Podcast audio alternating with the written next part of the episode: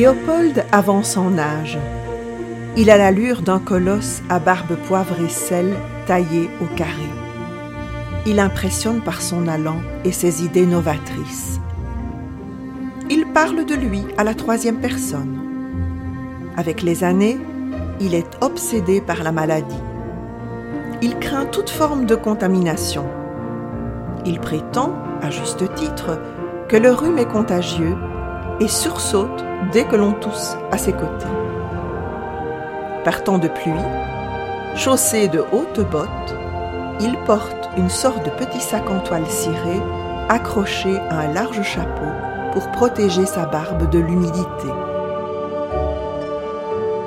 Il ne change pourtant rien à ses habitudes matinales. Debout chaque jour à 5h30, il monte nu dans une cuvette et se fait asperger d'eau froide par ses domestiques. Il est fou de son nouveau tricycle qu'il surnomme mon animal.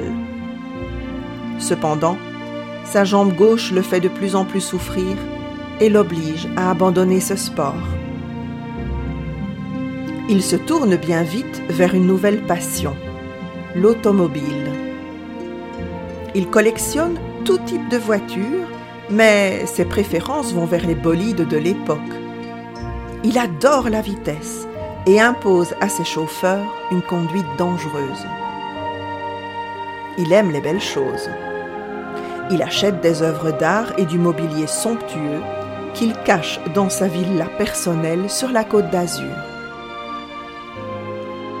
Il est avide de tout et son énergie est débordante. Ses nombreuses conquêtes féminines qu'il espère tenir secrètes aux yeux de la nation n'échappent pourtant à personne. Il acquiert d'ailleurs une réputation de coureur de jupons hors des frontières du pays.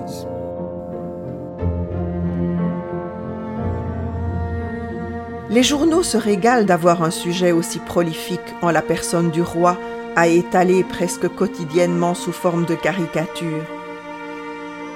Un jour, on se moque de ses aventures sentimentales, un autre, on le hait pour son avidité lucrative et ses conséquences au Congo.